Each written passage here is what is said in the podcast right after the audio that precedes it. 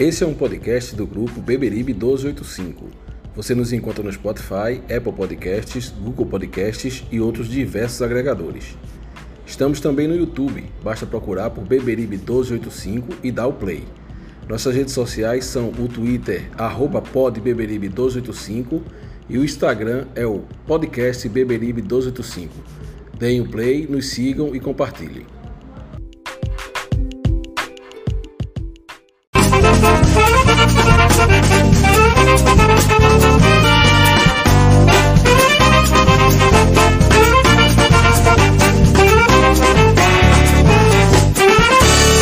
Não adianta mudar seu doutor. Meu coração sempre será tricolor.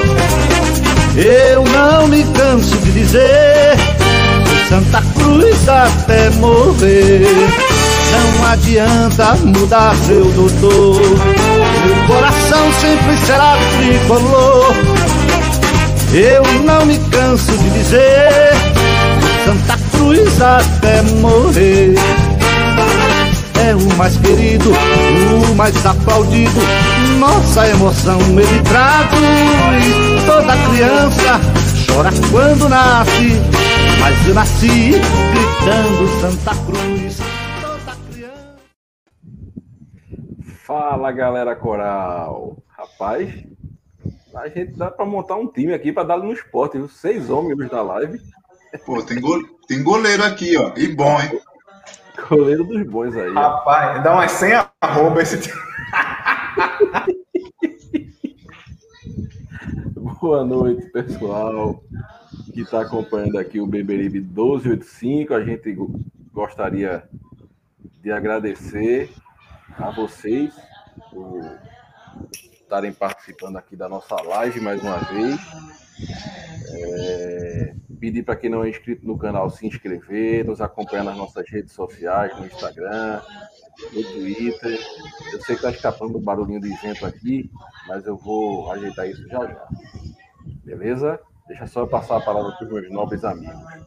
Antes de passar a palavra, é, eu gostaria de dizer que acaba, acaba sendo uma noite triste para aqueles tricolores que torceram contra o Santa Cruz, né?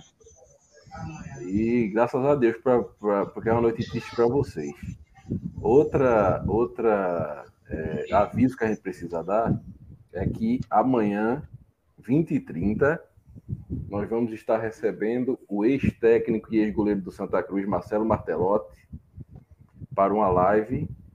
E eu gostaria de, de, é, de passar aqui um, um vídeo relembrando só um momento da carreira dele e mostrando para vocês o que é que a gente vai trazer para vocês amanhã. Vamos, vamos dar uma olhada nesse vídeo. 46 e 20, Paulo Leme. Cobrança direto pro gol! Vai entrar na bola!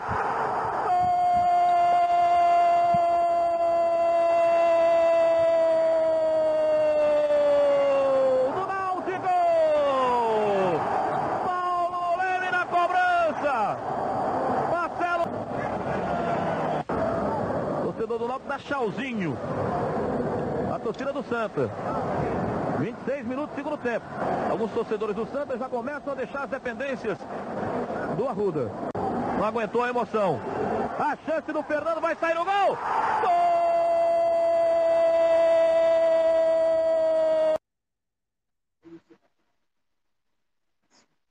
Isso é só um trechinho do que vem na live de amanhã.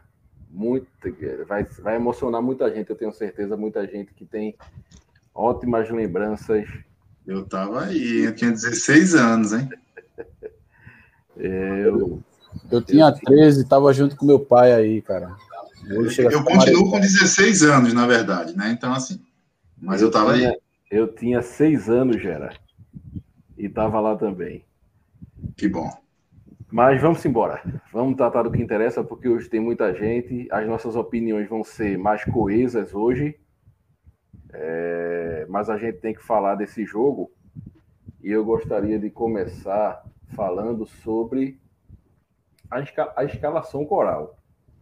Escalação que trouxe hoje um, um, um esquema diferente do que a gente vinha, vinha, vinha vendo em campo, né? o que para mim foi, foi muito bom, muito bom, porque pelo menos a gente, mesmo quando a gente esteve mal no jogo, pior do que o adversário, nós tivemos um desenho tático em campo definido, o que não vinha acontecendo. Mas a gente começou o jogo aí com o Martim Rodrigues, o goleiro, né? Augusto Potiguar na direita, William Alves e Célio no, na zaga e Alan Cardoso na esquerda. L. Carlos, reestreando pelo Santa e Caetano. Felipe Simplício, que é o Felipe Cabeleira, né? Felipe Almeida, Chiquinho e Léo Gaúcho. Técnico João Brigatti é, no banco. E aí eu vou começar minhas indagações e vou começar pelo André hoje, é, perguntando, André, essa escalação realmente é, trouxe uma melhora ao Santa Cruz? A gente, é, você concorda comigo que a gente conseguiu ver um desenho tático em campo, mesmo quando a gente foi inferior ao, ao rival?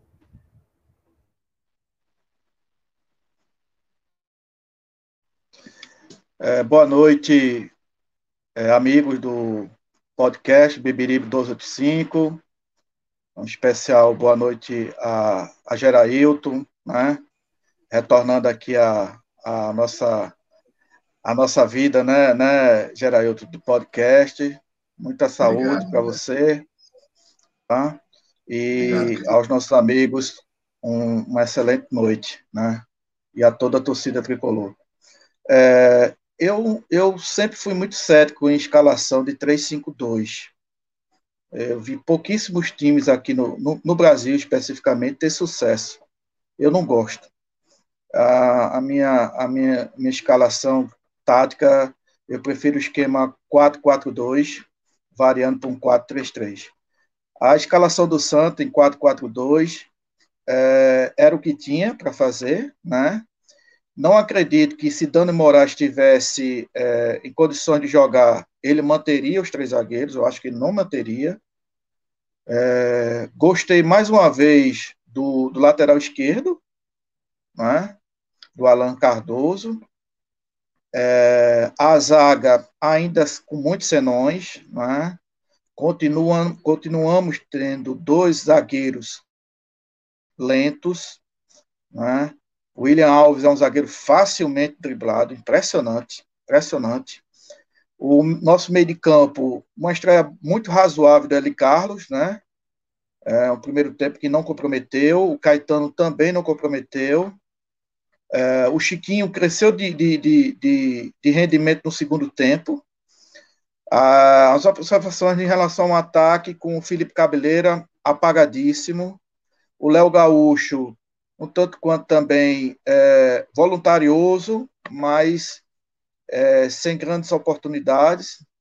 E o Felipe, o Felipe, é, o outro, o outro Felipe, né, é, também, também apagado. É, a gente vai, vai debater ainda mais com relação a essa, essa escalação e os meninos, mas eu já quero deixar aqui um, um registro de que nada nada é pior do que você ter o meio de campo jogando da forma que jogava com Didier e Paulinho. Ainda que o time não, não conseguisse render um belo futebol, porque o time é fraco. Santa Cruz é um time fraco, a gente tem que ter essa consciência. Mas nada é pior do que você ter uma escalação com Paulinho e, que, e com Dira, que, na minha opinião, ficou provado hoje que esses dois jogadores não fazem falta ao time do Santa Cruz. Boa noite a todos. Agora, já que André terminou a sua explanação, vou perguntar, vou fazer a mesma indagação ao menino Gera. O que é que você achou da escalação inicial do Santa Cruz e do que ela, o que ela representou de mudança? Boa noite a todos. Oficialmente voltando hoje, né? É, entrei aí na, na sexta-feira, entrei, entrei no plantão, que o podcast agora tem até plantão. Entrei no plantão, É, e quero agradecer as palavras de André. Não foi plantão médico, né, Gerailton? Não foi médico, graças a Deus, né? Eu já não aguentava. Quero agradecer as palavras do André e de todos o seu carinho é, de cada um pela, pela minha vida mesmo, né? Então, quero agradecer, estou voltando, estou voltando devagar, mas vamos que vamos. Bem, eu assisti o jogo hoje, também assisti, também assisti jogo no hospital contra o Central, né? Assisti lá e, e, e a gente estava vendo o que a gente viu na Série C, um time sem alma, é, sem entrega, um, um, meio de campo é, onde tinham dois jogadores que foram dispensados recentemente, que um de 45 partidas jogou 44 titular e outro de 39, 37 foram, foi titular da, da partida. Então, nas partidas, né? Então, está muito explicado quem era o Santa Cruz de, de Dira e o Santa Cruz de Paulinho. Esse, esse Santa Cruz passou. Né? E, e nós temos hoje um, um novo Santa Cruz que não é o ideal. Não é o ideal, mas é um novo Santa Cruz. Um Santa Cruz que mostrou entrega, apesar das suas limitações, né, taticamente tecnicamente. Né, eu acho que é, é, a gente fez uma das entrevistas que nós fizemos com o Joaquim, a gente perguntou para Joaquim, Joaquim, o que, é que você gostaria de ter em um time, numa Série C? E Joaquim falou o seguinte, eu gostaria de ter um time com entrega, um time que deixasse é, é, o sangue dentro de campo. E é o que mais ou menos a gente viu hoje. Claro que não é parâmetro nenhum, né? Porque eu não sei como é que um time desse do esporte consegue permanecer numa Série A. Eu não consigo entender, né? Porque hoje realmente ficou muito claro que se a gente não perdeu para o esporte do jeito que a gente estava hoje, a gente não perde mais esse ano. E o que tem me chamado a atenção na escalação, Maurício e demais, e seguidores, é, tem uma peça aí, eu acho que tem, que tem se firmado. Não sei se ela vai permanecer depois das novas contratações se regularizarem, mas é o Caetano. Eu tenho gostado do Caetano.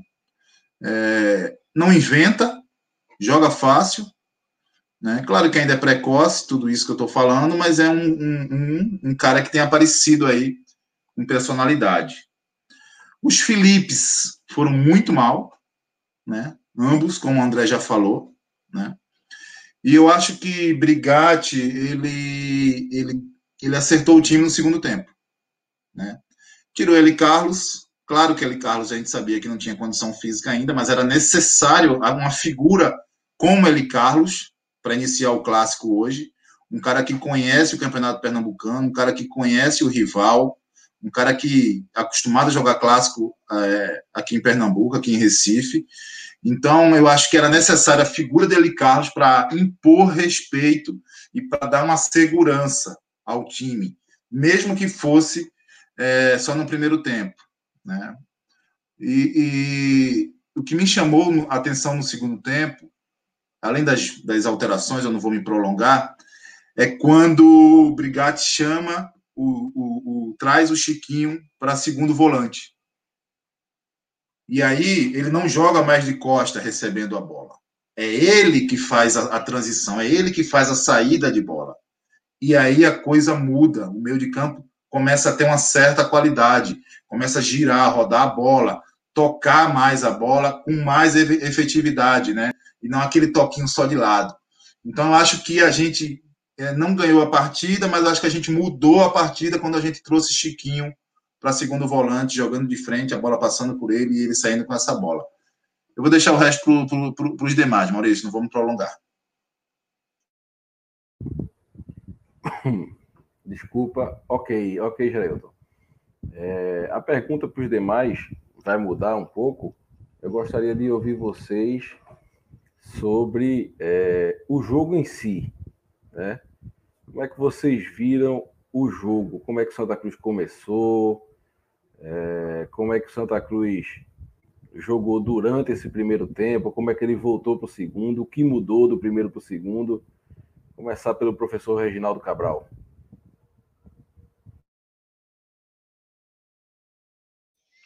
Boa noite, pessoal. Boa noite André, Matheus, eh, Maurício, Wagner e Gera. E o pessoal que está em casa. É, um alô, um abraço aí a alguns seguidores nossos que não são da região metropolitana e nos acompanham, né? Todos os, todos os podcasts. É, veja só, em cinco minutos de jogo, eu tinha enviado um áudio no nosso grupo privado de, do podcast dos participantes, né, dos integrantes, que eu disse que o Santa Cruz, em cinco minutos de jogo, mostrou mais vontade do que em todas as partidas que ele jogou até então, esse ano. É, algumas coisas a considerar. Primeiro, o time do esporte, apesar não, de não ser um primor técnico, pelo contrário, é um time muito fraco, mas é um time que já tem uma postura tática definida desde o ano passado. E hoje jogou com a espinha dorsal praticamente que ele jogou a Série A. Se não vejamos o goleiro, o Patrick, a dupla de zaga, que durante muitas vezes jogaram juntos na Série A, Thierry e o Adrielson. É, na lateral esquerda, o Sander, que ficava revezando às vezes, né? É, o Ronaldo, que jogou muitos jogos de titular, o Ricardinho jogou muitos jogos de titular. É, esse, o, o, que fez o gol, né, que veio do Confiança e que entrou em alguns jogos na Série A. Então o Sport tem um time muito mais cascudo que o nosso e muito mais bem plantado taticamente que o nosso, mas consciente taticamente. Então era lógico que a tônica do jogo inicial, o controle do jogo inicial, fosse dado pelo esporte. Então eu não vi nada de anormal. O Santa Cruz teve uma proposta diferente e que só não foi mais efetiva porque os dois jogadores de flanco de campo que não é bem as suas características, diga-se de passagem, tanto o Cabeleira quanto o outro, não foram bem. Mas a, mesmo assim, é, erramos na saída de bola, levamos um, gol, um erro de saída de bola assim grosseiro, depois erramos uma outra saída de bola que poderia ter resultado num gol.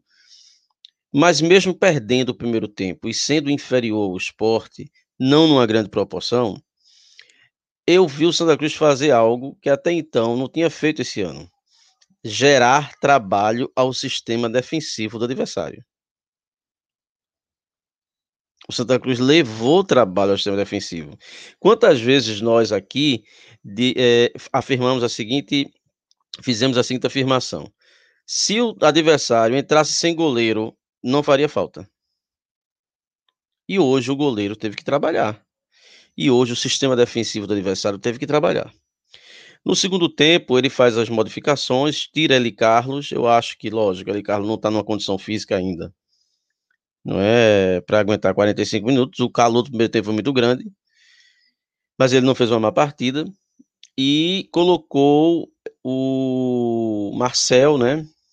Que visivelmente é uma prova de que o Santa Cruz não tem base, porque o menino só para o profissional, sem nenhuma preparação física, o menino estava cansado com 30 minutos de jogo, mostra ter uma certa qualidade, uma certa habilidade, mas se não melhorar a condição física, essa habilidade dele ele vai tropeçar nas próprias pernas, isso num jogo que, que cobre dele uma maior ação efetiva, isso vai jogar contra ele.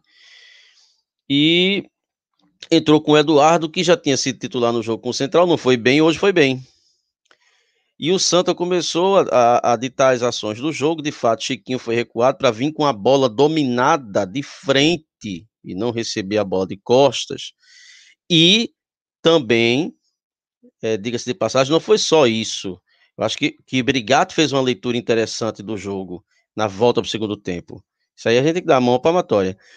E, e Chiquinho, além disso, além de estar tá vindo com a bola dominada, ele teve mais movimentação, que ele estava um jogador preso ele estava parecendo um Chiquinho de outrora. Né? Essa movimentação, a entrada de Pipico, que com um minuto perdeu um gol, fez com que a gente acuasse o esporte. Lógico que o esporte tem na sua é, concepção de jogo do seu treinador, recuar o time. O esporte é assim, ele acha um gol e fica ali defendendo aquele 1x0. E nós fomos para cima, nós tivemos um método de ir para cima. e fizemos o gol. Com mérito, empatamos. É, mas eu queria deixar algumas coisas aqui, afirmar algumas coisas, porque hoje a bancada está lotada, para não ser tão, tão longo, né? Primeiro, o empate foi importantíssimo psicologicamente. Foi um resultado de recuperação. Quer queira ou quer não, a maioria da torcida do Santa Cruz estava esperando uma goleada do esporte. Então, hoje foi um resultado de recuperação psicológica, principalmente com a decisão que a gente tem quarta-feira. Segundo, esse resultado foi importantíssimo, fundamentalmente, para acabar com uma narrativa que parte da imprensa e, creio eu, que uns 15% da torcida tinha sobre a possível negatividade da ação da diretoria em afastar Chequinho e, e Didira e Paulinho. O empate com a entrega do time, todos se entregaram. Alguns se entregaram errando, mas todos tiveram entrega. Isso foi fundamental por quê? Porque isso ratifica que a ação da diretoria foi comprada e está correta ou se adequa ou sai. Entende? Então eu acho que esse empate foi fundamental para, principalmente para a diretoria, ratificar que a ação que ela tomou não foi uma ação intempestiva e assodada. Foi fundamentada. E o grupo mostrou isso. E o outro aspecto que eu queria chamar a atenção é o seguinte: trabalhar com base é preciso ter alguma. É preciso ter muita cautela. O Santa Cruz não vai permanecer com esse time para a Série C, gente. Está se formando. Só que essa diretoria recebeu um grupo já. E o grupo era esse. Infelizmente é um grupo fraco. Que precisa fazer laboratório. E a hora de fazer laboratório é, é qual? É agora. Mas trabalhar com a base é preciso ter é, duas coisas em mente. Primeiro, a base ela precisa de paciência nossa, porque ora eles vão jogar bem, ora eles vão jogar mal. A prova até Eduardo, jogou péssimo contra o Central. Hoje fez uma boa partida. Tem hora que Léo Gaúcho vai fazer uma boa partida, tem dia que ele não vai fazer uma boa partida. Saudações aos tricolores de Teresina. É, o Caetano, muito bem, mas vai ter dia que vai ser mal. Isso é base. Os caras estão em formação. Principalmente uma base que ascende a um time que não tem referência técnica. Porque uma coisa é uma base de um São Paulo, de um Santos, de um Corinthians, subir e o cara jogar ao lado de Fagner, de Jô, de Otero. O cara subir no Santos jogar ao lado de Marinho, de Soteudo. Cara subir no São Paulo jogar ao lado. É, é diferente do que você subir e ver outros que com a condição técnica igual ou inferior à sua. Então preciso ter paciência. É preciso ter paciência.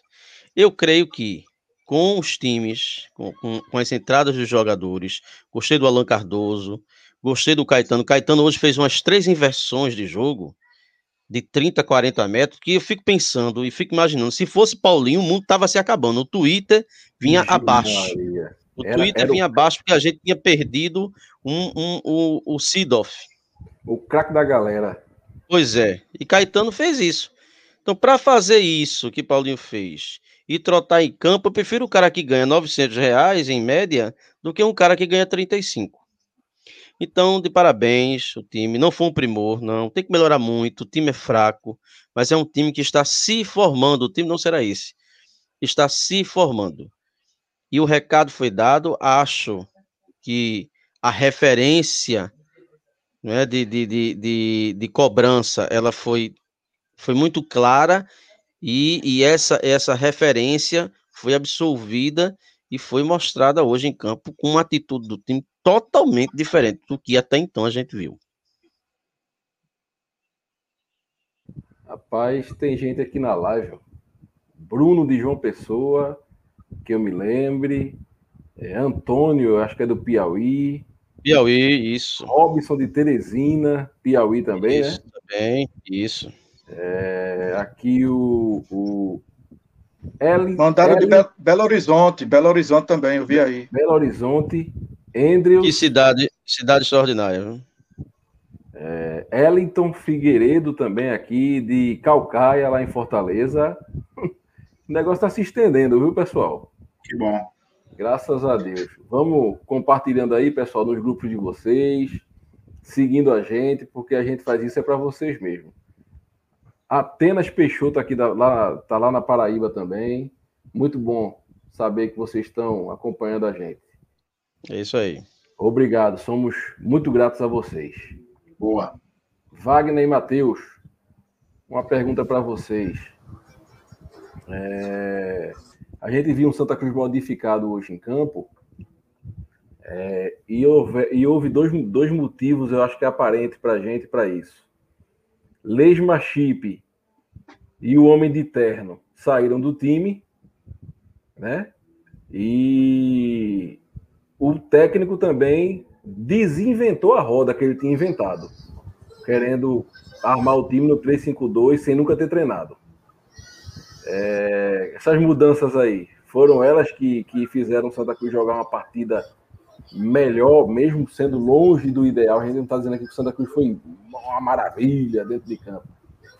É, Vou deixar o Matheus por outro, que o Matheus é mais novo. Vai lá, Wagner. Obrigado pela preferência. Mandar um abraço aí pro pessoal de Calcaia, de Belo Horizonte, de, da Paraíba. Paraíba, que é uma das minhas raízes, né? Minha mãe é de lá da Paraíba. É... Pessoal de Teresina. E é o seguinte, eu acho o seguinte, o Santa Cruz, é, as mudanças que o treinador fez para mim, surtiram um efeito direto na, na- no nosso rendimento. É, é o seguinte, o que eu vi do primeiro tempo? Eu vi duas equipes repetindo os mesmos defeitos do ano passado. O Santa Cruz, aquele toque de bola que acompanha aquelas faixas da, da, da, da pintura lá do Arruda, aquelas faixas lá do corte da grama. Pronto, o espaço Santa Cruz acompanha aquilo, é aquele jogo horizontal, sem penetração, aquela rotação entre meio de campo e defesa e nunca ir ao ataque. E o esporte é aquele jogo de sempre de estar ali atrás, aquele jogo rea- reativo. Com as mudanças de Brigatti, por um exemplo, ele tirou ele Carlos, recuou Chiquinho, Santa Cruz melhorou a saída de bola, Eduardo entrou bem. Inclusive, eu arrisco dizer que Luan Poli não pegava aquela bolinha de Eduardo, não, viu? Aquele chute a gol que teve o desvio, aquela bolinha do gol. Então, eu acho que o Santa Cruz, ele, ele melhorou, né? Dentro da- das possibilidades, claro, foi um jogo tecnicamente fraco, mas, assim, tipo assim, é um jogo que dá um horizonte. Porque, assim, pelo menos vontade a gente teve. Teve o garoto Marcel, tecnicamente ainda não dá para você cravar nada. É um garoto que tem uma estrada pela frente. E muito franzino, inclusive eu comentei isso é, quando eu estava assistindo o jogo, que é um garoto que tem que ter um acompanhamento físico para ele poder suportar o tranco, né? Para poder quebrar a linha, porque tem, tem zagueiro forte. Ele é muito franzino. Mas você via que ele era um garoto. Você via um cara atrevido, que procurava ir para cima, procurava incomodar. Eu acho que ele, de certa forma, incomodou o sistema defensivo do esporte. A gente chegou muito. Eu não tinha visto Santa Cruz desde, o- desde a Série C, a- o quadrangular final, que eu não tinha visto Santa Cruz eh, chegar como chegou, feito nesse segundo tempo. Santa Cruz só com o Pipico teve três bolas de área. Só com o Pipico teve três bolas de área. Teve uma bola que Léo Gaúcho não conseguiu dominar dentro da própria área. Isso depois da gente ter empatado. Então, quer dizer, assim, o Santa Cruz teve uma movimentação diferente no segundo tempo. É, possibilitou, aproveitou melhor os espaços. Eu lembro que André, no nosso grupo, no primeiro tempo, tinha dito que tinha espaço no meio de campo e o time não estava aproveitando. Mas no segundo tempo, com as mudanças, eu acho que o Santa Cruz ele aproveitou melhor, preencheu melhor aquele espaço ali no meio de campo, encurralou, empurrou o esporte para trás. Então eu acho que isso passa é, pelas modificações de treinador. Ele, teve, ele fez uma boa leitura né, de jogo, o que me surpreende, porque é, assim, ele já não estava tendo muito tempo para treinar. Passou 10 dias afastado de Covid e assim, eu não esperava muita coisa, mas me surpreendeu bastante. É isso que eu tenho a dizer. Para mim, a, a que ele fez deu um efeito positivo no Santa. E eu espero que esse seja o jogo base, o nosso marco, para a gente seguir evoluindo durante a competição, né? Principalmente com a entrada dos novos, de, de gente que tem. Por exemplo, o Quinones aí, né? Tá para estrear. Tem o menino do Corinthians que se machucou. Então dá uma luz, dá uma esperança de, de, de uma equipe de uma evolução melhor e mais tranquilidade para o treinador trabalhar, né? Porque já tinha gente armando a, a guilhotina para passar na cabeça do homem caso a gente tivesse perdido o jogo. Wagner, você imagina como estaria a imprensa pernambucana e parte do Twitter se hoje o Santa tivesse perdido o esporte de uma maneira cachapante? Então, assim, é, teve um torcedor que falou que ainda é cedo para dizer que a ação da diretoria foi correta. Para mim, foi. Os caras estão lá dentro, os caras estão vendo. eles estavam vendo o que a gente via há muito tempo. Porque a coisa não foi de uma semana para cá, não, gente. É só ter memória curta. A leseira do time, a manzanza dos jogadores, a falta de vontade de algumas peças não foi de uma semana para cá, não foi de desde o, o, quadrangular final da Série C e o seu Paulinho muito antes. Inclusive, é bom remontar aqui a história da derrota para o Vila Nova no Arruda, onde o Santa Cruz jogou um futebol estranhíssimo. E onde o jogador foi às redes sociais expor o treinador. Ali ele não jogava mais no meu time. Ali. Eu acho que a diretoria demorou demais. Entende? Vocês precisam entender o seguinte: nenhum jogador está acima da instituição Santa Cruz Futebol Clube. Nenhum jogador, nenhum presidente, um diretor, ninguém. Santa Cruz está acima disso. Não pode ficar refém de jogador. Aí hoje eu vi postagens do seguinte: ah, mas o cara gosta do clube, porque o cara recebeu uma proposta de 75 mil do Atlético Goianiense e preferiu ficar no Santa ganhando 35. Mais uma, mais uma razão para botar ele para fora, porque ele é burro. Porque se o cara tem uma, uma proposta de 70 mil na Série A e prefere ganhar, ficar ganhando 30 na Série C, é burro, porra. É amor. Então vamos acabar com essa história. Passou. Por favor, que não seja mais pautado aqui, viu, Maurício? Paulinho e Didira. Não aguento mais isso, porra. Não aguento, não aguento. Acabou, passou. É um ciclo que fechou, minha gente. Fechou, acabou. Só pegando um gancho aí, eu sei que o Matheus vai falar. Já que eu não vou poder mais falar de Paulinho, né? Reginaldo decretou isso, vou falar só agora então e pronto. Eu vou falar? Eu vou falar as redes sociais, é, hoje, após o jogo, estão é, lá fazendo campanha para reintegrá-lo. Deixa eu falar uma coisa para vocês. Hoje é, Oi. É a torcida do esporte que está fazendo essa campanha, é? A torcida do Santa Cruz, já você acredita? Não, não acredito, não. Fazendo campanha para reintegrar Paulinho. Deixa eu falar uma coisa para vocês. É, quando um funcionário ele é demitido, ele não deve ser readmitido. Acabou o ciclo. Eu falo isso por experiência própria, porque já fiz isso. Já admiti, readmiti e quebrei a cara bonito. E não foi com um, não, foram, foram, foi com vários. Porque quando volta, parece que é o dono da empresa mesmo. Então, errado ou certo, que no meu ponto tá, de vista está certo, demitiu, acabou. Não tem mais clima para voltar. Se Paulinho voltar, perde-se o elenco de vez. Joaquim hoje estava no vestiário. Depois de tudo que aconteceu na sexta-feira, o presidente estava no vestiário. Então, é ciclo realmente encerrado. Só Matheus vai falar de, de, de Paulinho e pronto. e pronto. Mas, gente, não se reintegra. Já vimos, já vimos alguns atletas ser reintegrados em alguns clubes e não dá certo. Não há mais clima. É passar no RH, é passar no jurídico e tchau. Olha, Matheus. Diga-se de passagem, Matheus, me perdoe, me perdoe. Nosso podcast está tendo um alcance grande. Então, assim, não estamos agredindo a honra de ninguém. Hein? Não estamos tratando de questão de caráter. Nós estamos analisando o jogador de futebol. Profissional. Para, é, o profissional de futebol, para mim, não tem condições. Ok? Então, é, é, é para mim foi tarde, para mim foi uma decisão tardia da diretoria, mas acertada. Então, a gente não está aqui agredindo a honra de ninguém, nem falando do caráter de ninguém, mas estamos falando do, do profissional da bola, que, ao meu ver, deixou de ter compromisso de há muito tempo. E o outro não era nem falta de compromisso, era de condição física de permanecer jogando. Então, vamos lá falar aqui sobre essa pergunta que o Maurício fez, é, sobre a saída desses dois jogadores e a, a mudança tática, né?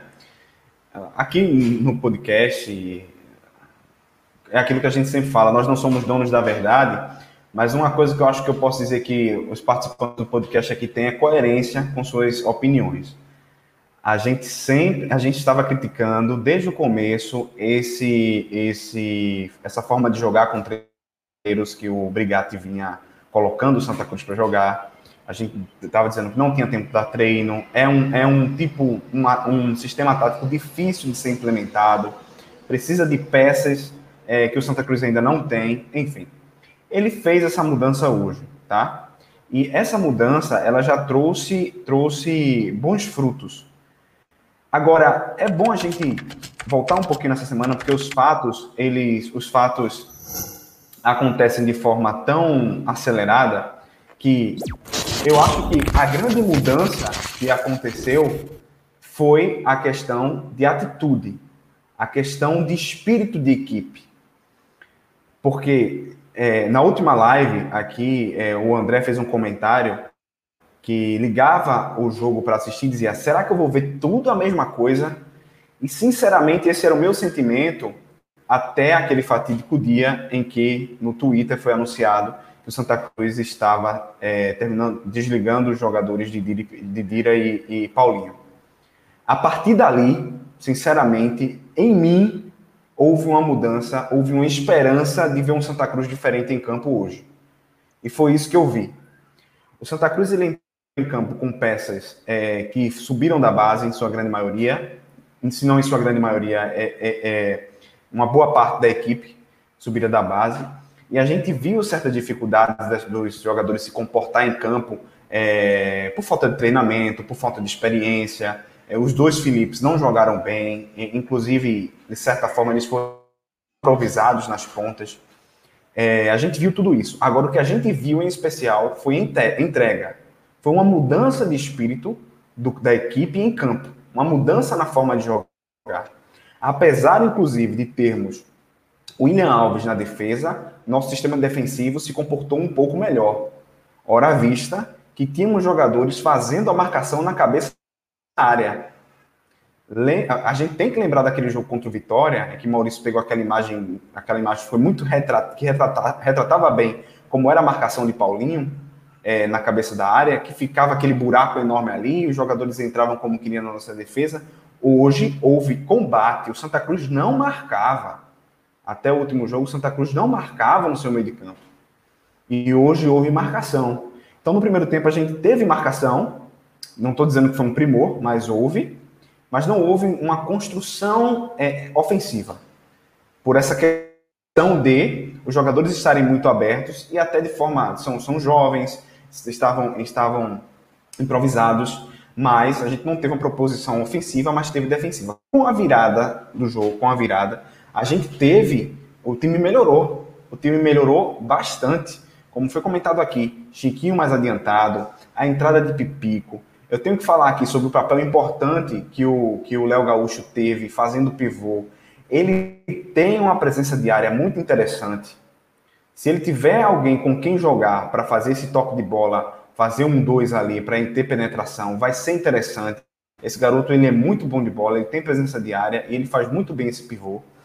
E Pipico teve chances utilizando isso, inclusive, de fazer gol. É, e esse, para mim, é o grande marco desse jogo em específico. E espero que ele seja uma mudança na forma do Santa Cruz jogar de agora em diante. A gente estava na mesmice, a gente estava no marasmo, a gente estava naquele toque de bola para o lado, a gente estava naquele jogo burocrático que o Santa Cruz não marcava, e hoje a gente viu diferença. A gente via numa queda e hoje a gente viu uma coisa um pouco melhor do que a gente via vindo. Vinha, vinha vendo. Com a chegada de novas peças, eu acredito que isso vai melhorar ainda mais. Pontos muito positivos para mim. A lateral esquerda foi bem interessante. O Potiguar hoje ele não comprometeu, ele não, não comprometeu de forma alguma, ele não é um jogador esplendoroso, mas ele hoje não, não comprometeu. A gente teve uma boa partida do, do Chiquinho, principalmente no segundo tempo. Enfim, peças que entraram do banco. Mas essa mudança de espírito, para mim, é o que mais me dá esperança para que o Santa Cruz é, comece a ser pelo menos um time combativo em campo. Um time que não seja aquele cadáver que a gente vinha vendo nos últimos jogos. Essa é a forma que eu estou vendo, vendo isso tudo. Boa. Vamos falar ainda do jogo. Antes, vou botar mais uma vez aqui o vídeo para quem ainda não sabe da novidade, certo? Amanhã a gente vai estar fazendo uma live. O vídeo explica.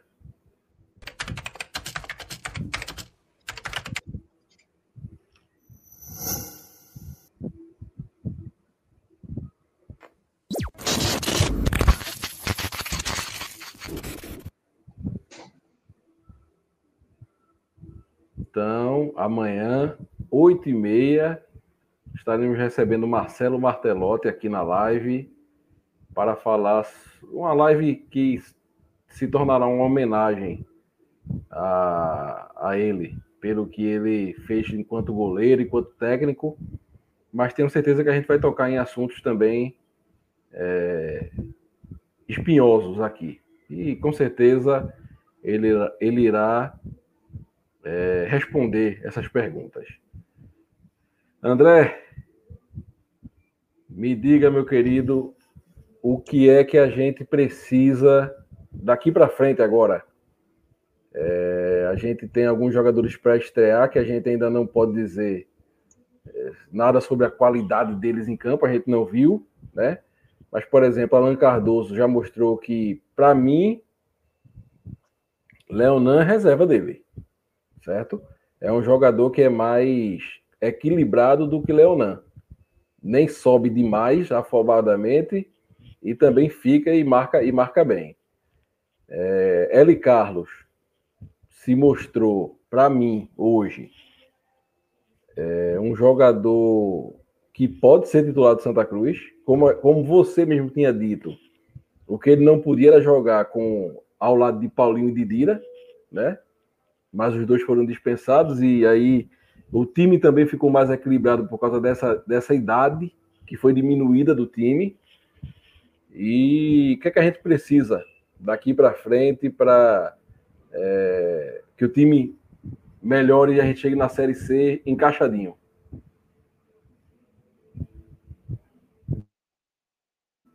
Tá mudo, André. Pronto, agora. Um dos efeitos da, da atuação e do resultado do clássico hoje, lembra que a, que a gente tinha até falado, né? Que tudo vai, tudo ou quase tudo ia depender do clássico de hoje. O clássico de hoje ia dar muitas respostas a, a muitas expectativas da torcida. E um dos efeitos positivos do clássico de hoje é dar uma tranquilidade para esse elenco o principal jogo do Santa Cruz nesse, nesse, nesse início de temporada, que é o jogo da Copa do Brasil contra o Ipiranga, que, por sinal, vai ser no, no, no estádio do Atlético de Goiás. Esse jogo vai ser em Goiânia, que já é também um ponto positivo. Né? Se, se diz que a gente está jogando estádio neutro porque os estádios estão sem torcida, ainda mais o time o Santa Cruz vai jogar contra o Ipiranga em Goiânia. Né? Então é mais um handicap para o clube. Já que se ele passar, e eu tenho plena é, é, é, esperança de que ele passe, né? ele vai vale, pegar o vale Cianorte. Folha, viu, André? Vale a folha, Oi? viu, André? O jogo de quarta-feira vale a folha.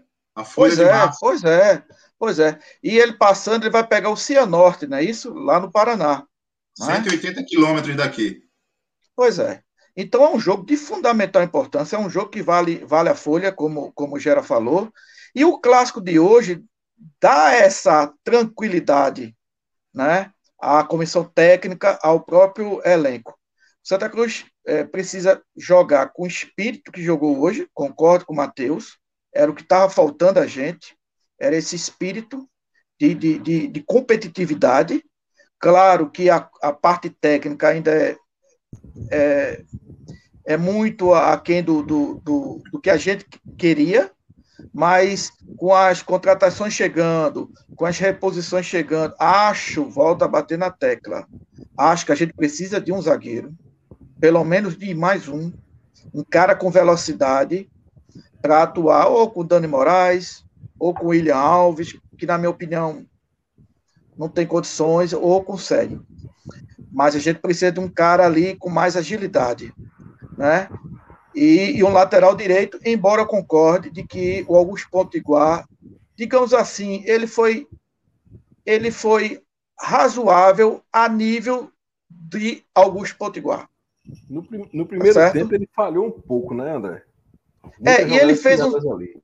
Exato. E ele fez uma- uns cruzamentos bem interessantes. Embora no primeiro tempo, duas, por duas jogadas seguidas, ele teve receio de cruzar. Ele estava lá na, na, na ponta, com toda a oportunidade do mundo de cruzar a bola, ele preferiu recuar e, e tocar a bola. Mas no segundo tempo, ele Vejam- fez uns três ou quatro vejam só. cruzamentos muito bons.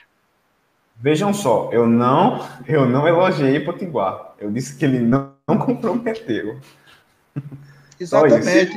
Te- Teve um Exatamente. seguidor aqui, teve um seguidor aqui que falou o seguinte: Potiguar não, é, é, é- não foi muito péssimo, foi péssimo. Ele, ele disse assim, Pois na, é. escala de, na escala de ruim, péssimo e muito péssimo, ele saiu de muito péssimo para péssimo. Eu, e, e assim, pessoal, o, o jogo de hoje fundamentalmente foi importante para, se não eliminar por completo, porque talvez não elimina, pelo menos por enquanto, agora, mas diminui muito o mimimi que ia ficar se por, se por acaso a gente perdesse para o esporte, o mimimi do, dos dois que saíram.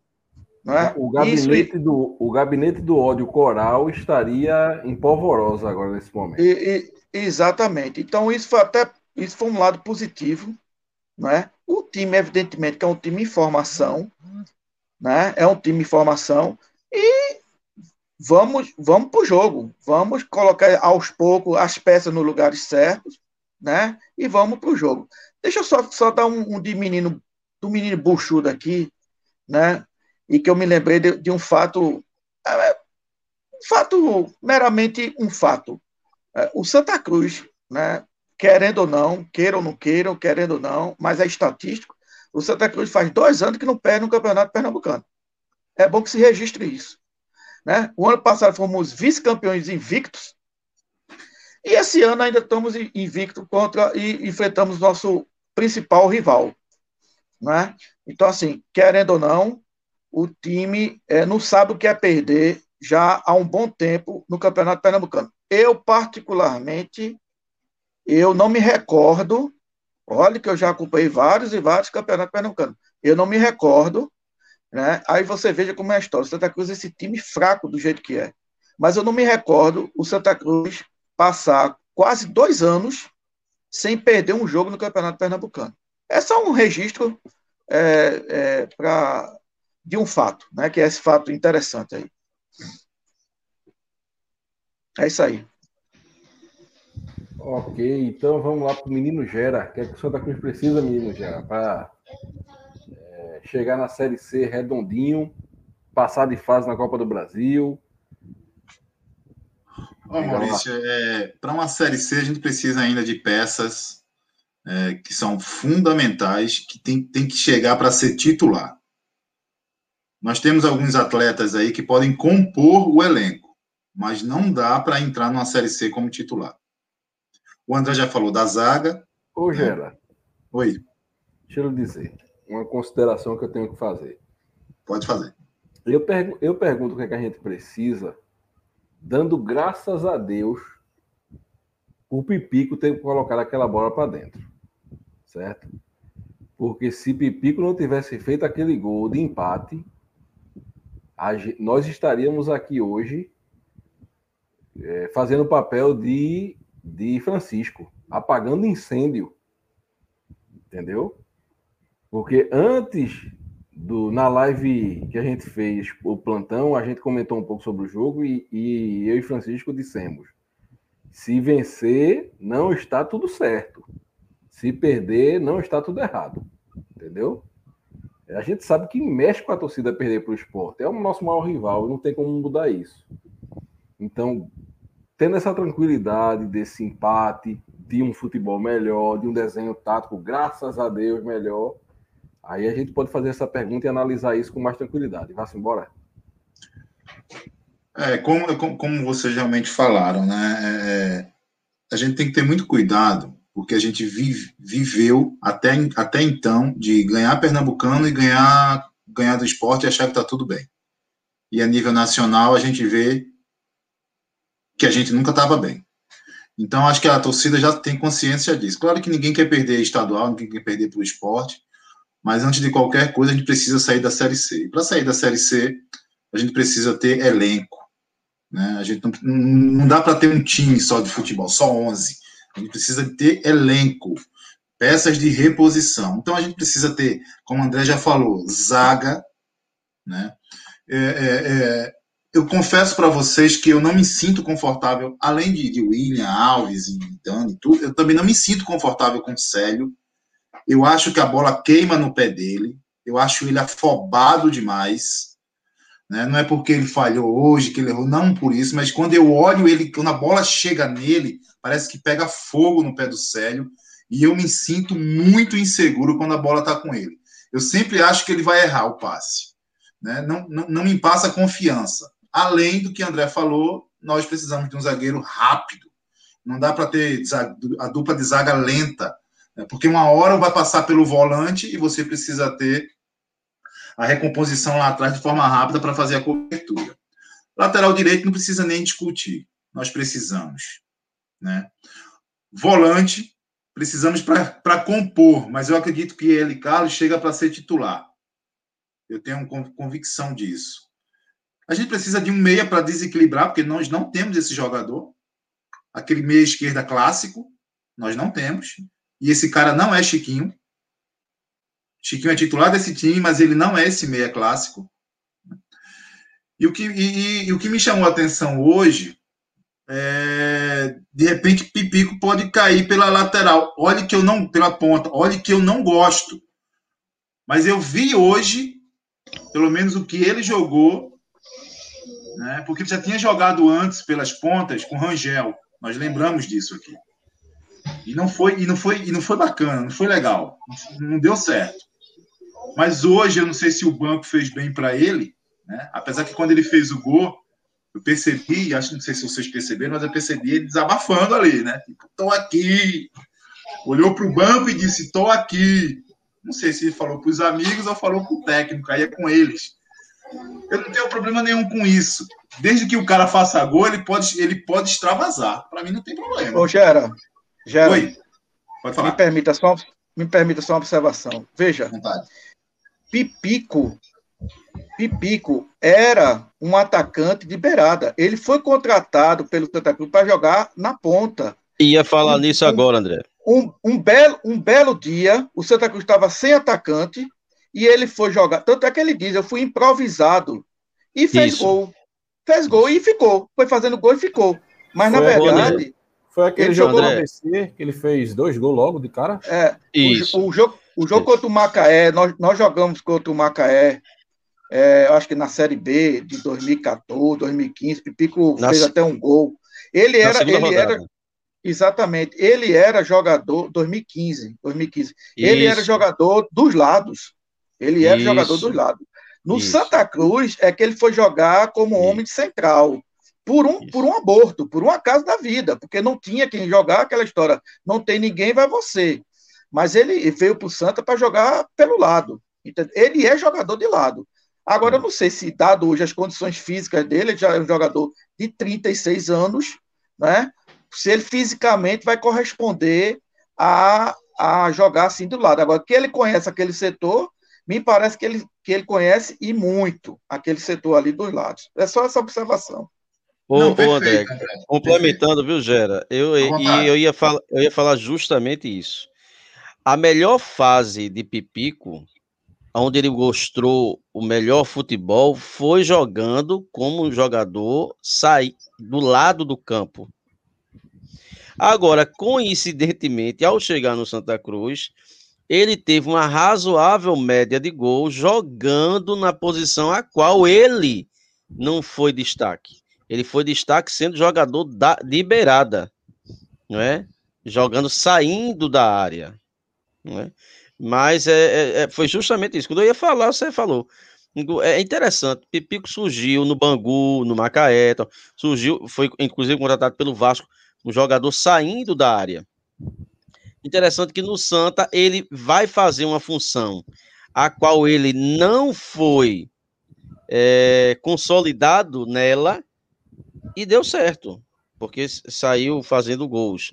Mas não era a função dele nos melhores momentos da sua carreira. Não foi assim que ele surgiu, né?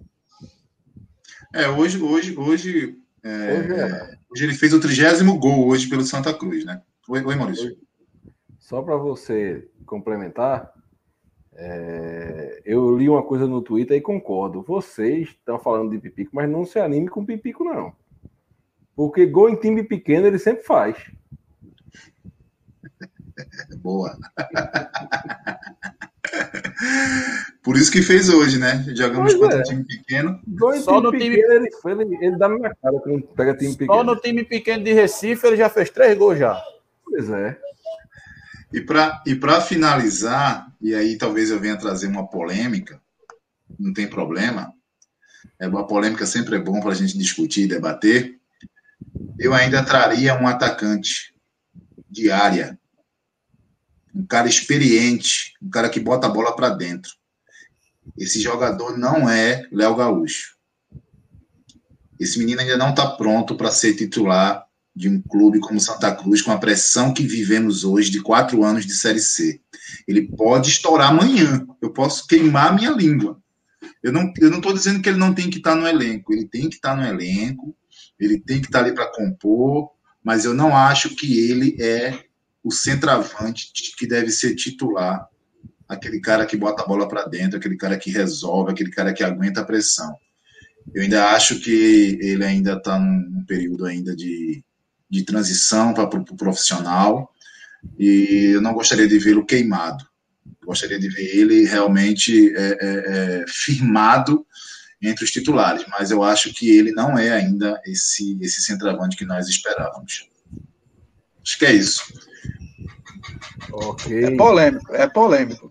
Maurício. Diga, Reginaldo. Eu queria fazer, eu queria dar duas respostas pelo chat Diga. aqui. A primeira uh, sobre Maílson Galdino.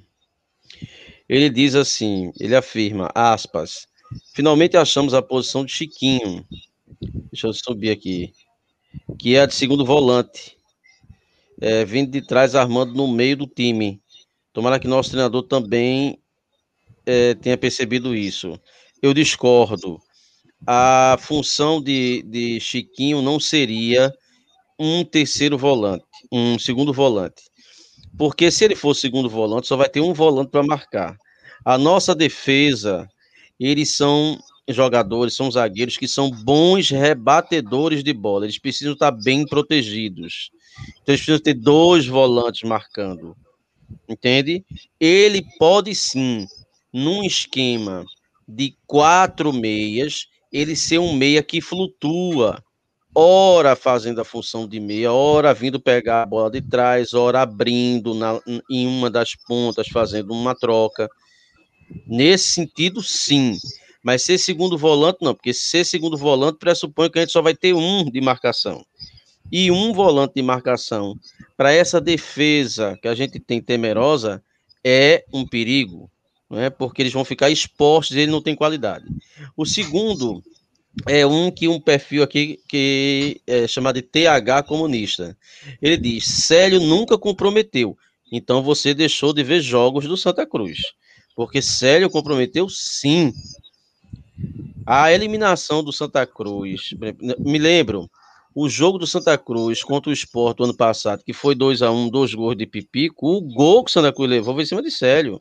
Célio é um jogador que ele tem um bom passe, ele tem até uma certa velocidade, mas ele tem um, uns delays, às vezes, no passe dele, que faz com que ele tenha um, não sei, creia, um certo excesso de confiança e ele acaba errando o passe.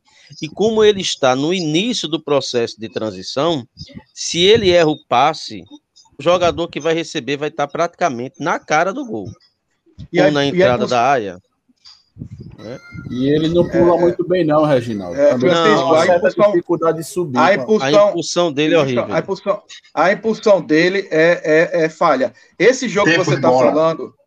É, exato. Esse jogo que você está falando do esporte, que foi o ano passado, que foi. Ele falhou duas é, vezes, André. Foi justamente um cruzamento e ele, ele praticamente não subiu, certo? O, o jogador a bola caiu por trás dele por trás dele, o jogador do esporte cabeceou e, e, e, e o, o, brocador fez o gol.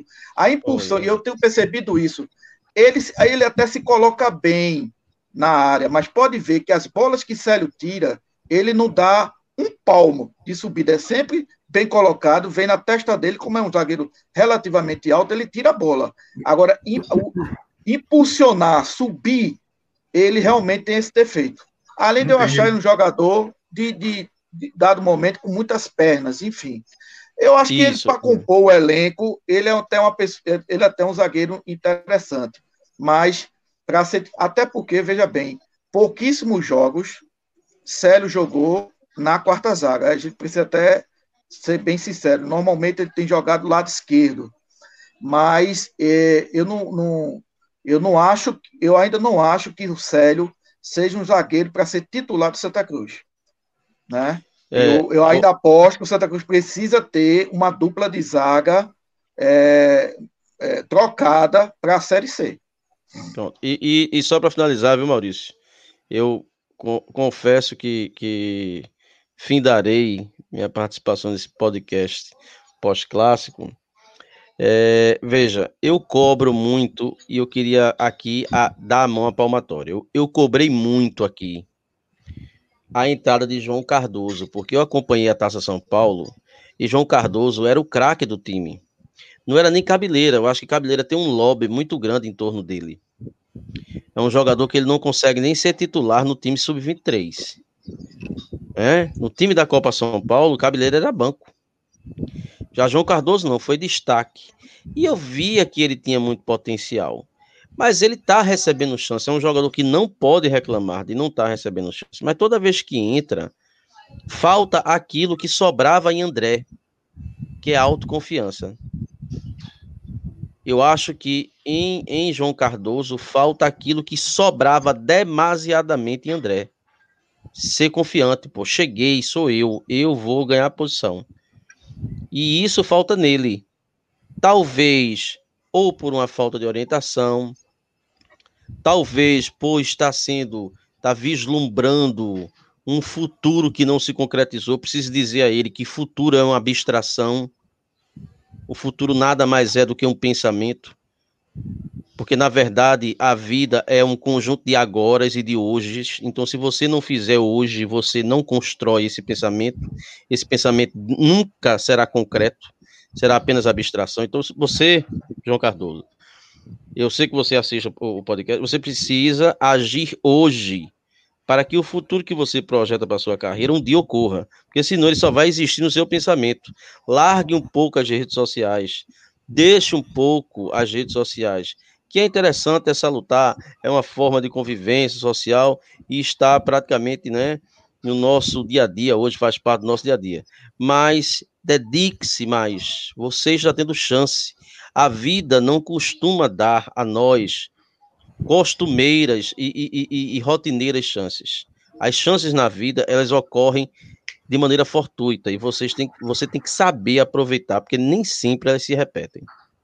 Deixa eu mostrar a vocês aqui uma coisa. Existem alguns jargões que é, uma torcida daqui que come ouve a rota caviar fala. Alguns deles é, são é, pernambucano não importa, né?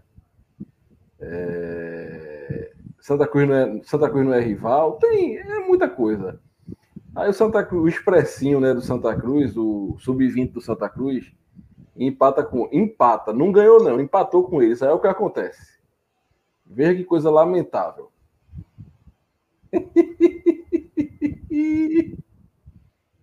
Existe um negócio desse. A torcida quer mandar o técnico embora, rapaz. O técnico que de... segurou ele na Série A aí.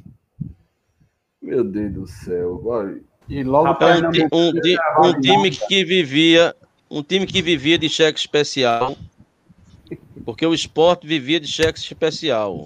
Comia charque e arrotava caviar. Não é?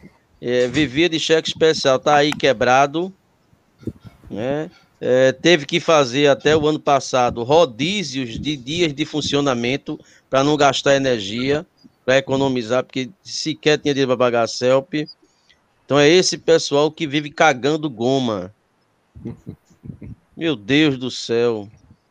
Eu não aguento isso. Já... É por isso, é por isso que com Santa Cruz é madeira, meu amigo. Madeira. É o, rei, é o reino de Pipico. Eu já vi o Santa Cruz derrubar técnico do esporte ganhando deles. Agora, num empate fora de casa, Santa Cruz tá cruel. Viu? Quando não bate é louca, rapaz. A turma é rapaz, louca. eu me lembro que há 10 anos atrás a gente derrubou Geninho. Há 10 anos atrás. Eu lembro da capa do jornal, a Tsunami Tricolor. Santa Cruz engoliu o esporte e Geninho. Caiu, Geninho caiu foi para outro clube. Aí o Santa Cruz deu no esporte de novo, ele caiu no outro clube que ele estava. Bom, pessoal, pessoal, eu, eu já sou mais modesto. Eu vou até bater aqui na madeira, viu? Eu vou bater aqui, ó. Escutaram? Escutaram? Se eu fosse torcedor do esporte, de novo, na madeira. A minha, juro a vocês, isso não, é, isso não é brincadeira que eu vou falar, não, é muito séria. A maior preocupação que eu teria hoje é pagar fofão lanche. Zé Fininho. Mas deixa, deixa eu fazer uma pergunta aqui. E essa pergunta eu achei muito boa do, do ouvinte. É, e com essa, essa rodada de. Eu quero que todo mundo responda essa pergunta. E com essa rodada. O motoqueiro daí... fantasma é um dos componentes do podcast Bibiribe 285. Esse daí é. foi da entrega de Fofão Lanche, esse aí. É o Botafogo, olha. Eu já ia dizer que é o moto... Eu já ia dizer que é o motoqueiro Bota... de Fofão, né?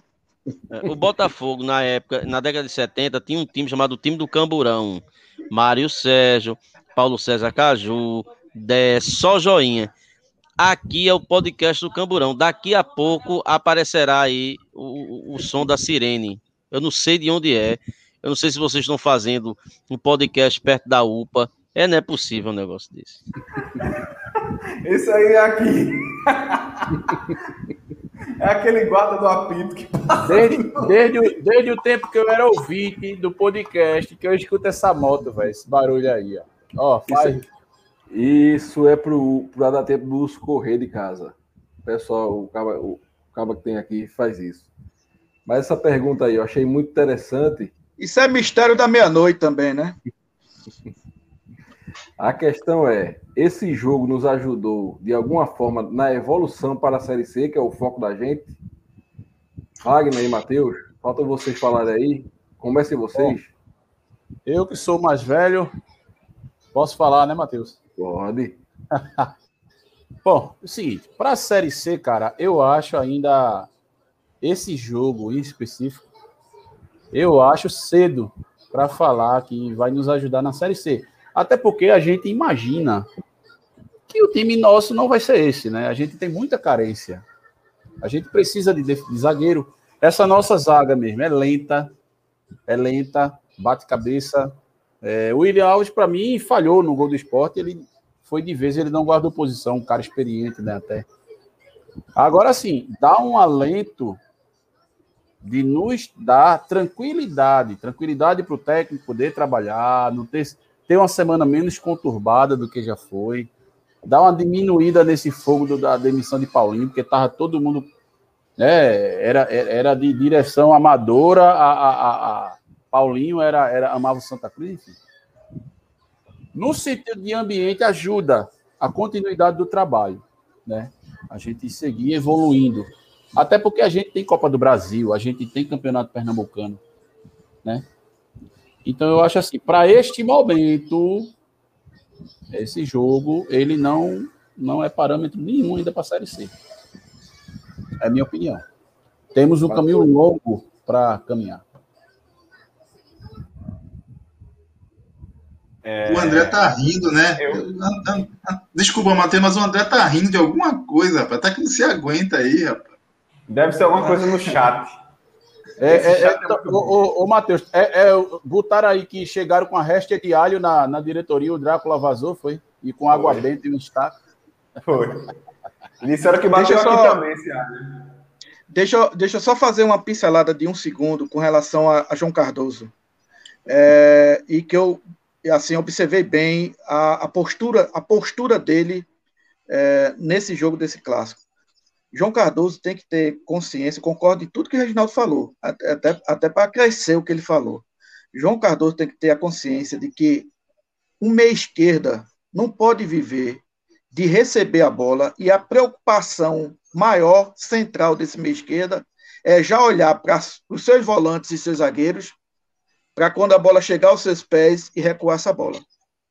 Pode ser que em um dado momento faça isso, mas em todos os momentos é complicado. Então ele precisa tirar esse vício da cabeça. Eu não sei se é falta de confiança. Aquela velha história, estou tocando para trás, já estou dando o passe certo e a bomba já está com o volante ou com o zagueiro. Se ele está pensando assim, ele está equivocado. Ele é, o, ele é o 10. Eu sou da época que o 10 pegava a bola, certo? Olhava para frente, de cabeça erguida, e ele se virava para construir a jogada. É a função do 10, é construir jogada. 10 nenhum sobrevive no futebol brasileiro, João Cardoso. Pegando a bola e já se preocupando em tocar do lado, ou tocar para zagueiro. Então, é preciso que ele corrija esse defeito que ele tem. Porque ele só vai conseguir ter sucesso no futebol se ele tiver essa, essa postura. E oportunidade realmente está sendo dada. Então, ele precisa agarrar essas oportunidades, né? Para que ele possa evoluir. É só esse registro que eu queria fazer. É, então, sobre a pergunta que o Maurício fez. Eu acredito que, vejam só, a gente precisa. Eu, eu, eu entendo o futebol da seguinte forma: uma temporada ela não se constrói em um jogo, é, ela é uma história, né? É um, um, uma equipe de futebol, um time de futebol, ele, ele um, por ser um grupo, ele precisa de encaixe, ele precisa de tranquilidade, ele precisa de estabilidade para trabalhar. E uma derrota hoje nesse clássico traria ainda mais instabilidade, mesmo que seja uma instabilidade, ao meu ver, injusta, por parte, uma cobrança excessiva, ao meu ver, injusta por parte de certos setores da, da, da imprensa e da torcida Santa Cruz mas esse empate e a forma como o time jogou traz estabilidade para que um trabalho seja feito. Agora, como eu estou falando, é uma história que está sendo construída. A gente empatou hoje com o esporte e a gente vai ter um jogo muito importante na Copa do Brasil já nessa semana. A gente precisa passar nessa semana e eu acho que aí sim a gente vai ter uma tranquilidade maior para trabalhar, tá? É, não é um, um, um, não foi um resultado que vai ser que vai influ, definir o resultado da série C como um resultado bom ou não, mas é um resultado no momento que traz estabilidade. E é isso que a gente estava precisando. A gente estava precisando desse resultado para, sei lá, talvez cair a ficha de certa certa certa bolha da torcida tricolor que o trabalho está começando, que o técnico chegou e já ficou doente, não está tendo tempo de trabalhar, e a diretoria também está se, tá se ambientando no clube, trazendo peças. Eu acho que esse resultado serve para você fazer. É, calma, eu acho que eu estava eu tava cobrando um pouquinho mais da conta, Vamos deixar as coisas acontecerem. Sobre o resultado na Série C é impossível saber, até porque tem peças que vão chegar e, e vamos ver no que vai dar. Agora vai trazer tranquilidade para o trabalho do Brigatti aí nessa semana.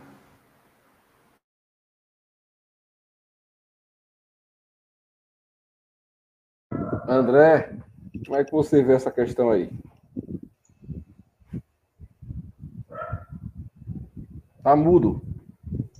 Como a gente já tinha discutido antes, eu acho que é um resultado que, que vai dar tranquilidade. Não é uma coisa para a Série C. Esse time está longe, muito longe de ser um time ideal para a Série C, né? É, mas a gente precisa começar a, a mostrar a cara, né? E campeonato, na minha opinião, campeonato pernambucano, Copa do Nordeste, vai servir justamente para isso, né? Vai servir de laboratório para que é, haja justamente essas transições, essas novas contratações, essas reposições, não é, é do time. É, é, como eu tinha falado antes, nós estamos num momento de mercado muito complicado, porque os melhores jogadores estão disputando os campeonatos regionais, sobretudo o campeonato paulista. Né? Então, assim, quando o campeonato é, estadual acabar, ou os, os, estaduais acabarem, aí o mercado vai abrir e vai ser a oportunidade do Santa Cruz trazer um ou outro jogador né, pontual, mas aquele jogador que seja um tanto quanto diferenciado. Diferenciado, repita-se, para o orçamento do Santa e para disputar uma Série C. Né? Não é para negócio trazer é, é, é, é, Gabigol, etc. Tal. Não é nada, é jogador a nível do Santa Cruz para ser um diferencial na Série C. Né? Então, o, na minha opinião, o Santa Cruz já está fora da Copa do Nordeste, muito difícil classificar na Copa do Nordeste, então joga o time, entrosa esse time para chegar no campeonato da Série C, é um time, pelo menos taticamente, já definido. Né? Mas aqui deixando um registro muito importante. A Copa do Brasil é de fundamental importância para o Santa Cruz. Santa Cruz não pode se dar o direito de tropeçar contra o Ipiranga. De nada vai valer esse empate contra o esporte que a gente está aqui elogiando, que a gente está dizendo que o espírito de luta voltou ao Arruda, mas de nada vai adiantar se o time não se classificar contra o Ipiranga, pelo amor de Deus. Essa partida, como falou é, Geraildo, é a folha. É a folha do, do, do, do, do clube, talvez a folha até de, de, de dois meses, não sei. Entendeu? Então, então é de fundamental importância. Copa do, do Nordeste pode servir de laboratório, Campeonato Pernambucano pode servir de laboratório, mas essa partida contra o Ipiranga, meu amigo, você vai ter que ganhar e ganhar mesmo. Entendeu? Nem que ganhe nos pênaltis. Né? Mas, aliás, pênalti não tem, né? O Santa Cruz joga pelo empate. E mais um handicap para isso. Então, o Santa Cruz tem que ganhar do Ipiranga. Né? Tem que ganhar do Ipiranga. É uma questão de, de oxigênio financeiro para o clube. Né? Mas aí eu confio de que a, até a estreia da Série C, esse time vai ser outro, esse time vai ser outro, eu tenho certeza disso, e que a gente possa iniciar o campeonato taticamente já definido. Essa é a minha observação. Gera. É exatamente isso que o André falou. O jogo de, o jogo de hoje é, o jogo de hoje é, traz confiança, gera confiança para o jogo de quarta-feira. É, porque não, não, teremos treino, essa é a grande verdade. Vai ter treino. O time amanhã deve, deve se representar à tarde, ou então na terça, vai vir, ou então deve viajar já amanhã, não sei, eu, eu, eu não estou por dentro dessa programação. É, apesar da viagem vai ser uma viagem mais curta, né? Uma viagem a Goiânia também ajuda muito o bate e volta. E é, o jogo de hoje realmente traz é, uma confiança para quarta-feira. Né? Quarta-feira é fundamental, é outro jogo que precisa ter uma entrega muito grande, porque o Ipiranga vai deixar a alma dentro de campo. Você pode ter certeza disso. A gente não conhece o Ipiranga, a gente não tem informação do Ipiranga, mas nós sabemos que, é, que nessas fases, nessa primeira fase da Copa do Brasil, esses times de menor expressão, eles sabem que uma, uma classificação paga, paga o ano inteiro é, a folha do clube. Né? Você viu o Juazeirense o que, o que fez contra o esporte.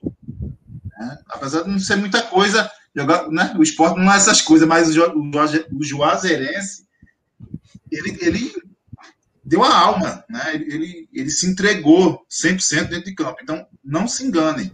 Quarta-feira o jogo, o Ipiranga vem com essa postura. Então, Santa Cruz precisa entender. Eu acredito que a diretoria, o departamento de futebol, vai chegar junto à comissão técnica e os jogadores e mostrar a importância financeira. Né? Financeira, porque aqui vale ressaltar, gente, que a primeira, que a cota de participação da Copa do Brasil já foi antecipada e utilizada pela gestão anterior do clube. Né? Então, essa nova gestão já começou sem essa cota, sem essa primeira cota de participação. E a segunda cota é a cota da classificação, que representa 675 mil reais para classificar.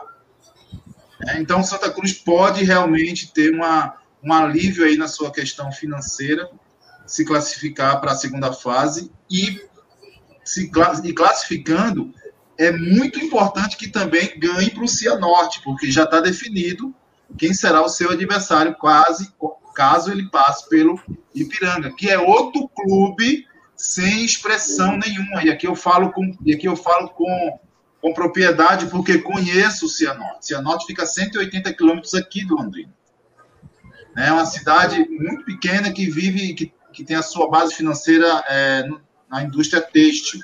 E é um time sem representatividade nenhuma. É um time que só cumpre tabela no Campeonato Paranaense, sobe e desce a todo instante só para a primeira e segunda divisão. Então, Santa Cruz também tem a obrigação de, se passando pelo Ipiranga, também passar pelo Cianorte. É isso. Ô, menino, ô, só complementando o Gerailton, a gente precisa lembrar também do sufoco que foi o ano passado para garantir um empate com o operário de Várzea Grande ano passado, né? A gente roeu, a gente roeu, a gente roeu o osso, né? É, é Cuiabá, né? Mas Várzea Grande é Cuiabá, Mato Grosso. É isso. É, é, mas a gente já viu exemplos agora de que vários times considerados maiores, considerados maiores do que os que enfrentaram, ficaram para trás, né? É que é o jogo da vida, né, Maurício? É o jogo da vida do, do, do clube, né? Fora. É importante que o nosso, o nosso plantel entenda que é o jogo da vida também. Pois é. É o cerne do que Geraldo está falando. Entrar com o coração na ponta da chuteira e trazer esse, essa classificação. É isso. É, senhores, vamos escolher aqui o nosso, os nosso, o melhor e piores em campos aqui em, em campo hoje. Olha o lambedor, hein? É, vamos escolher o nosso melhor, os melhores em campo. É, escolher o melhor, na verdade. André, quem para você foi destaque no jogo de hoje? Cara, eu gostei da atuação de Chiquinho no segundo tempo. Eu acho que ele, sabe, ele foi o cara ali é, de, de, de, uma movimentação muito boa, apesar de ser um jogador né, de idade avançada. E eu acho que ele, que ele conseguiu fazer com que o time tivesse uma outra postura. É, mais do que a entrada do, dos que entraram né, no intervalo, eu gostei muito da postura. Eu vou, eu, para mim, eu vou ficar com o Chiquinho. Gostei muito da atuação dele hoje, principalmente no segundo tempo. Matheus, o, o... pode falar, André. Posso dizer o pior? Não, segura um pouquinho. Ok. Matheus, seu melhor. Meu melhor em campo vai para o lateral esquerdo, Alan Cardoso. Alan Cardoso. Gerailton. Chiquinho. Wagner. Vou deixar o negócio bem embaralhado aí. É, não é questão de puxar saco, não, mas para mim o melhor fica é, por Pipico. Entrou ligado no segundo tempo. É, é, como eu comentei mais cedo, teve três bolas de pequena área que foi com ele. Ele esteve ligado. Ele não marcou um gol logo no começo, porque o zagueiro do esporte chegou na hora, tirou o pão da boca dele. É, teve outro lance que ele podia ter batido, até disse na hora, ele não bateu, preferiu tocar e, e veio o gol de cabeça. Atuou, no, né, fez um, um, numa posição diferente lá, e foi muito bem. Então eu fico com ele como melhor jogador. Pipico. Certo. Então, vocês escolheram, apesar da, da citação a, a Alain e a Pipico, o Chiquinho melhor em campo. E o, a volta do nosso troféu, lambedor da Dantas Barreto. Quem foi o pior em campo pelo Santa Cruz? Para mim, o lambedor vai para William Alves. Para mim foi o pior. Pesado, lento. É, no primeiro gol do esporte, eu sei que teve uma falha da saída de bola, mas, pô, bicho, o cara é um zagueiro experiente, como o William Alves. É, vai na bola contra o atacante de todo jeito. Parece aquele ônibus PE15 boa, boa viagem lotado, passa direto. né? Uma bola daquela, o cara não vai de vez, o cara guarda posição, ao menos, né? Para pelo menos atrapalhar lá o. Mas não, foi de vez, aí Micael deu tapa de lado, abriu, chilape na bola, a bola no ângulo. Para mim, o lambedor é o William Alves. Tá bom dele tomar esse lambedor para tirar o catarrão lá e acabar com a tosse de cachorro dele lá. E ele melhorar. André. Rapaz, eu ia até votar em. Eu estava em dúvida entre Célio e, e William Alves, mas o comentário contundente do nosso amigo Wagner, entendeu? Aliado aos risos do nosso amigo Matheus, me convenceram de votar é, em William Alves, pelo conjunto da obra. Gerailton. Olha, é, eu não vou queimar a base, né? Eu não vou ser injusto, né? Até porque a estrutura que nós não temos ainda para uma base é tão difícil você pegar um moleque desse colocar num clássico pesa. Eu não vou eu não vou queimar a base. Eu vou deixar eu vou deixar os meninos é, fora e vou seguir a relatoria. William Alves, então. Então, o William Alves vai. Matheus já votou, não? Não. Não, eu vou com o relator. relator William Alves. Eu não, tenho, eu não tenho argumento que quebre essa. É, eu fui convencido. Eu fui convencido, William Alves.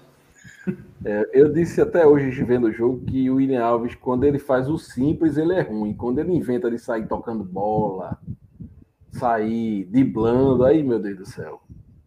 Não, eu, não, eu, tava do lado, eu tava do lado de Maurício, ele disse, rapaz, William Alves, faz o simples, toca pro lado, ele tocou e tocou errado, tocou para fora. Não, Nem eu não lembro. Ele consegue. Vocês lembram, já foi perto do fim, ele foi curtir uma de lateral, todo desengonçado com a bola. Eu digo, eita, lá vai o William Alves, bicho. Todo desengonçado aí. Primeiro ele tomou, fazer, ele tomou uma madeira de concreto. É duro que nem uma pedra. Não tem condição, meu amigo. Então, vamos encerrando aqui o nosso, o nosso Beberibe 1285, nosso pós-jogo. E o boa noite de vocês.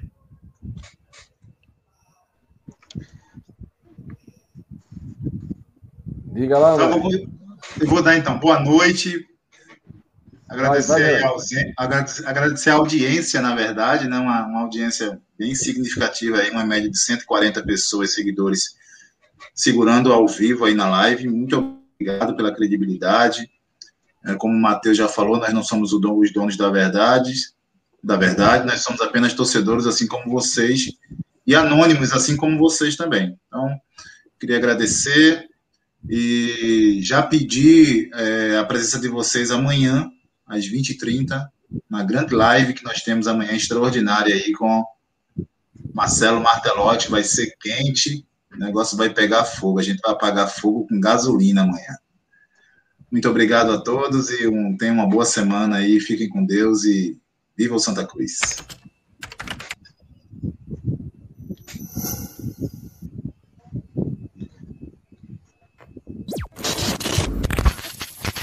Amanhã, oito e meia da noite, encontro marcado aqui no Beberibe com a gente e com o ex-técnico e ex-goleiro do Santa, Marcelo Martelotti. É... André, seu até logo. É, boa noite, boa noite a, a todos.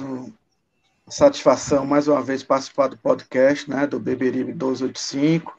Lembrar os amigos que amanhã nós temos uma live muito interessante com, com o ex-treinador Marcelo Martelotti, com o ex-jogador, ex-goleiro Marcelo Martelotti, né?